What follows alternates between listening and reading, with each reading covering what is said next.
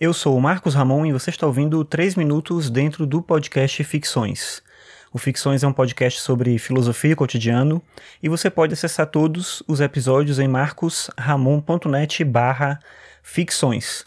O Ficções também está no Twitter em podcastficções e você consegue ouvir os episódios no Spotify, no Deezer ou no aplicativo de podcast da sua preferência. Bem, eu tenho discutido alguns temas no podcast, obviamente, sobre filosofia, mas o tema da ética talvez seja um dos temas que eu menos abordei. Eu falo muito sobre estética, principalmente sobre estética, né? Filosofia da arte, mas ética é um tema que eu tratei pouco. E eu decidi hoje falar um pouco sobre a questão da ética a partir da ideia dos dilemas éticos.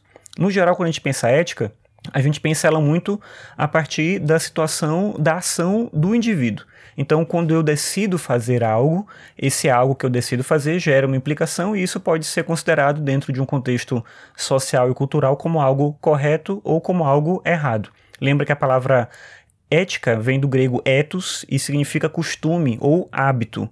Então, originalmente, a ideia de ética passa por uma construção social também. A ética ela não existe anterior ao ser humano, mas ela é um produto de um contexto social e político em alguma medida. Então, no geral, a gente pensa ética assim: eu vivo de acordo com determinadas regras e aí eu vou agir e essa minha ação necessariamente vai ser ética ou não ética. Eu vou agir de acordo ou não com ela. No entanto, os dilemas éticos colocam um problema a mais aí. Eles inserem uma outra camada de complexidade à questão da ação. Um dilema ético bem conhecido é um dilema que foi desenvolvido por uma filósofa britânica chamada Philippa Foot. Ela escreveu isso num livro chamado Virtudes e Vícios, e esse dilema é conhecido como o dilema do bonde. Na maneira como ela imaginou é o seguinte: imagina que você está dentro de um bonde e esse bonde está caminhando numa linha e ele está numa velocidade muito rápida, acima do que devia estar. Ele perdeu ali, a princípio, o controle e ele vai atingir cinco pessoas, ele vai matar cinco pessoas. Se você não fizer nada, o bonde vai nessa direção e inevitavelmente vai matar essas cinco pessoas. Só que tem um caminho possível para desviar desde que você aperte o interruptor. Se você apertar o interruptor dentro do bonde, ele muda o caminho. E mudando o caminho, ele vai matar uma outra pessoa que está em cima da linha e que não espera que o bonde vá passar ali. Então, repetindo, se você não fizer nada, o bonde mata cinco pessoas. Se você apertar o interruptor, ele muda de direção e mata uma pessoa.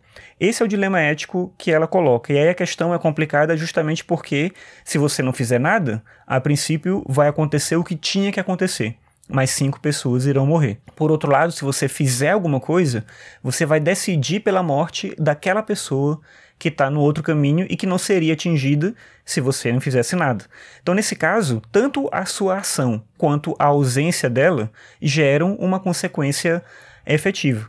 E essa consequência ela é complicada do ponto de vista ético. O que, que seria a ação correta a fazer? O que, que seria ético a fazer?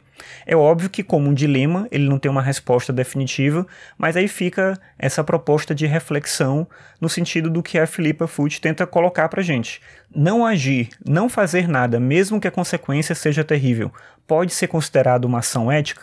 Por outro lado, agir sabendo que você vai causar prejuízo a alguém, ainda que seja um número menor de pessoas, é algo ético?